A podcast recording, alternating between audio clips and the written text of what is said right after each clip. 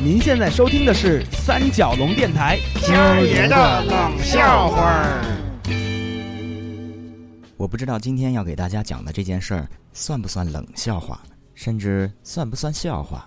就算我给大家讲了一件冷汗嗖嗖、似是而非的事情吧，因为每次我一想起它，我反正是先会冷，然后我确实还会无奈的笑出来，再然后又一身冷汗，给自己做个结束。这事情还得往回很长一段时间才能捋清头绪。十多年前，我和一群共同爱好着足球运动的朋友们组成了一支业余足球队，取名 U 二八，因为当时我们平均年龄二十八岁，每周末我们都聚在一起踢球，一直踢到现在。要是如今想改名字的话，那就是名副其实的 U 三八了。这名儿怎么能用？所以不改。嗯，不喜欢足球话题的女性听众们。这十来分钟，请多担待啊！因为我知道你们真正天性中的端庄、优雅、知性，这个群体里很少有会像韩丽这样迷恋男人的脚，脚下摆弄戏耍的这些球球球类竞赛。啊，言归正传，我们 U 二八队里有一个元老级的人物，左边前卫张东，他速度出众，是全队跑得最快的。整个队在进攻状态下都常常依赖，也习惯于依赖他在左边路的高速突破下底。嗯，我怎么停了？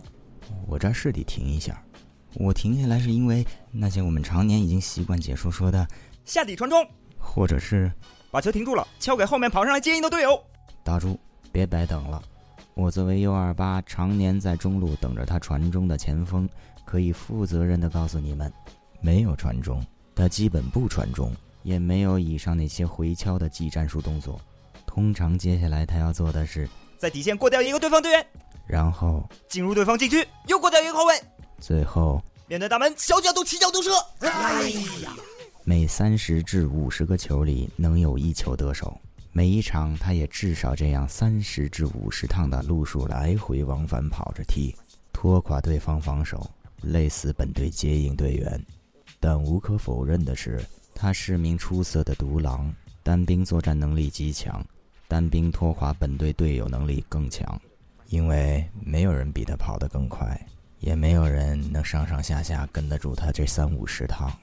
如果一球得手了，他也并不会像咱们熟悉的那样欢欣雀跃、满场奔跑庆贺，大多数情况下是我。一个孤独的、没有得到传中球、累个半死、无功而返的前锋，陪着这个凭一己之力打入一球的勇猛的左边卫，在这种胜利而安静的喜悦中，从对方的半场静静地退回到自己半场。所有队里其他的队员都不知道，在这个路程中，只有我亲耳很多次的听到，他会窃窃私语，他在自己和自己说话。他其实一直在内心中自我庆贺着。哎呦，就这球就这么就有了，嘿，不能那么传，就得我就一脚就打打上就有了。要不人家后卫一上来传中也没用。没没没问题，没问题。哎，这球一点没问题啊，打得好啊，张张东，就这么就这么踢啊。没问题，好球啊！不能让他们后卫就都得吸引过来，然后把他们都扯散了就行了。然后就一脚就得挂那脚，你就是一个好球。任凭我拍着他肩膀鼓励他，为他叫好，他仍会沉浸在自己的思路中，自己和自己比划着，窃窃私语，和我根本没对上话。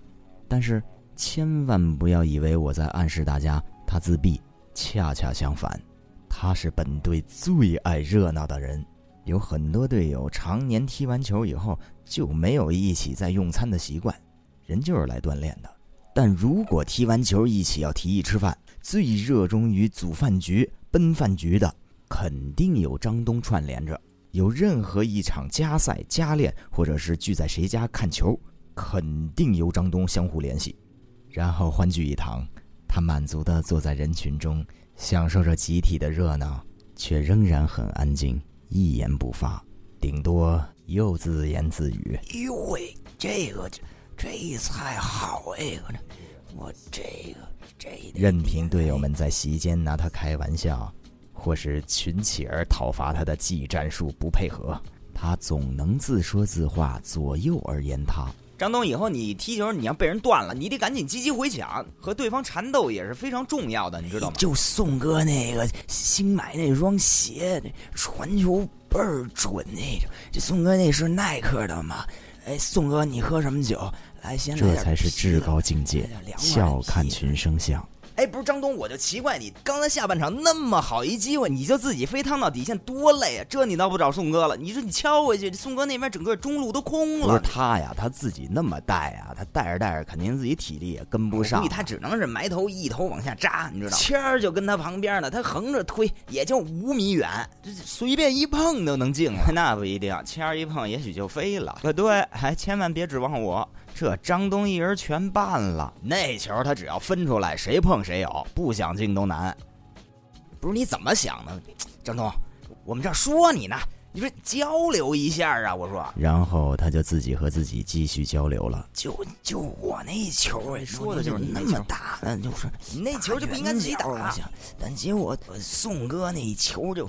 啪一下就传帽顶了，然后我一看帽顶就直着就冲着底线去，我就趟过他们就能能过过去以后就，然后签儿就不是你说什么呢？你真拿他没辙呢？您这说话这状态。不是也不知道你是生怕我们听见，是生怕我们听不见。那边吧，哎呦，全是后卫吧，就全过来。要不您大点声？就就你这么弄，我这真跟他着不起这急。我跟你说吧，喝酒吧，喝酒吧，来来来，喝酒喝酒。别叨唠了，喝酒吧。你守门员你就特狠，然后把你球啪一弄，就让守门员给拿着。他就能这样接着说自己的，接着在这种情形中叙述五分钟之久，而我们后来也就这样习惯了。再也不跟他掰扯技战术配合的问题了。今年夏天，欧冠赛开始了。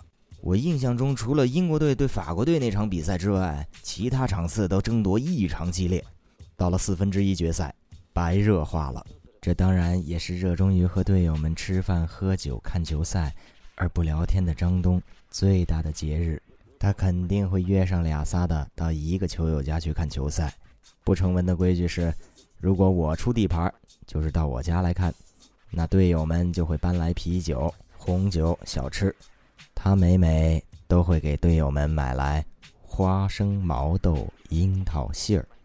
对，我记得就是这四样：花生、毛豆、樱桃、杏儿。四分之一决赛开赛第一场当天的傍晚，我们都接到了一条他发的短信，说：“你们今晚都有谁在谁家？”看四分之一决赛，咱们一起啊！无人响应。他又发：“你你们到底在谁家看呀？我现在就出发。”还是无人响应。但是，张东还是出发了。左手花生毛豆，右手樱桃杏儿。后来据说，张东走遍了我们全队小二十个队友的家，每到一家。他就站在黑暗的楼道或院里，开始敲门，可是每家都无人应答。说来也巧，那天呀，队里的人不是陪老婆孩儿，就是陪家里人出游了，或者是在单位加班，出差的出差，应付饭局的应付饭局，不约而同的无人响应。我呢？是和老婆当天晚上去赴一个朋友的生日宴，然后又去卡拉 OK，然后又吃夜宵啊什么的。回到家啊，都已经早上五点多了。当我们俩歪歪扭扭走上楼，我掏钥匙准备开防盗锁的时候，我发现防盗锁的门把上挂着四袋东西。打开一看。花生、毛豆、樱桃、杏儿，我酒一下醒了一半，心想：这一定是张东来了。老婆在莫名其妙中也带着几分不安。我说：“你先别慌，我发短信给队友问问怎么回事。”然后我掏出手机群发了一条短信，我说：“太奇怪了，张东昨天是不是来我来我家了？”他他一定是要找我来看球，可是，可是我们根本没约好啊，咱们。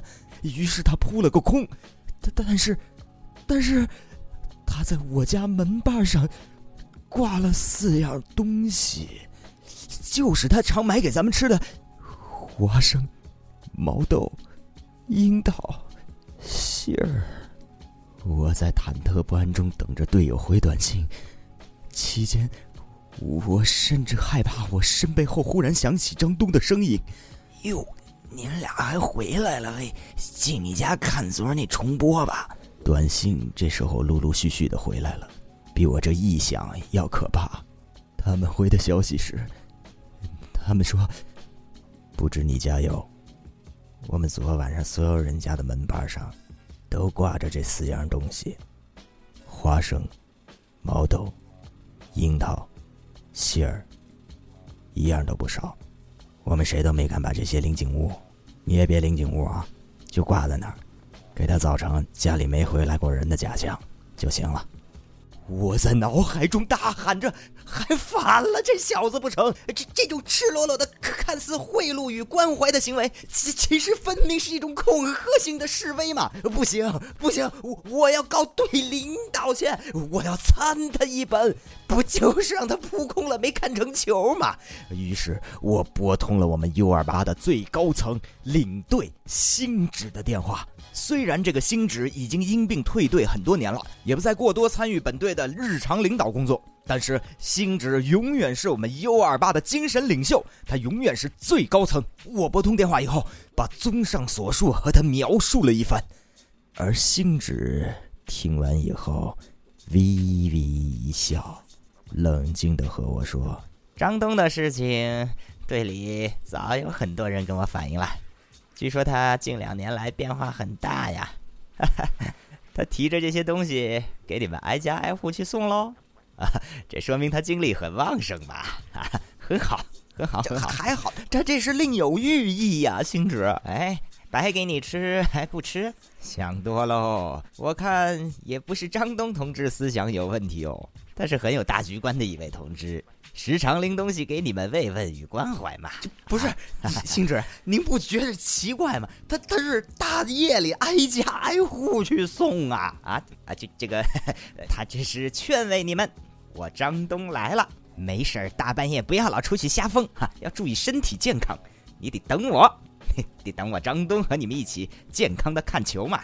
啊，很好的同志嘛！哎呦，你你个老糊涂你啊啊！你你你你说说我什么？我我说您这老老虎一样的这个图图腾远大，呃呃不是，邢主任，您听我跟您分析啊，我觉得他接下来，我决定造谣生事，无中生有，刺激这老糊涂一下。接下来他可就要摸到您府上了，这点东西他送了一整天了。这天儿又那么热，这花生、毛豆、樱桃劲儿，出乎我的意料，星指忽然崩溃了。你们谁也不许说我我家的地址啊！你你你们谁也不许透露领导家的地址。我这刚新搬的家，我我跟你说，我搬家有很大一部分原因也是因为他。呃，你不知道，小叶，去年欧锦赛开赛，他也是这样扑空到我家一次，然后然后就每周末我都能在家里的门板上发现。花生、毛豆、樱桃是是什么来着？杏儿，对他倒是再也没敲门进来过，但是他他就这么挂，他在我们家挂挂了大半年。我也曾经在家里这防盗门的猫眼中那等着，想看清楚他到底什么时候来挂的。可是他他他居然连影子都没让我逮着过。他速度有那么快吗？啊，他速度真的那么快吗？你们把他当影子前锋用用惯了是吧？他这回真成影子了，他是个阴影，困扰了我大半年了。领导，领导，领领导淡定，领导淡定。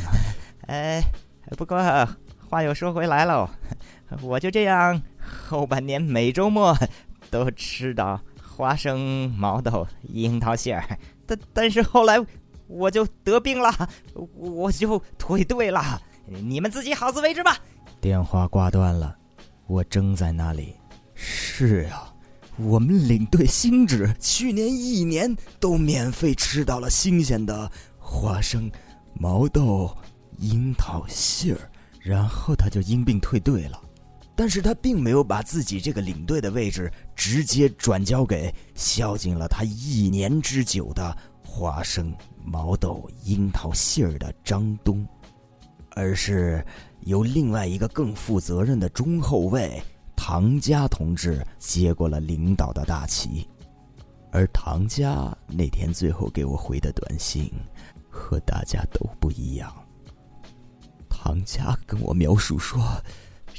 这个新职，自从他把那倒霉该死的领导的位置让给我以后，我家门牌上出现的花生、毛豆、樱桃馅儿，就从来不是新鲜的，全是腐烂的、发霉的、呕臭了的、长了毛的、陈年的花生、毛豆。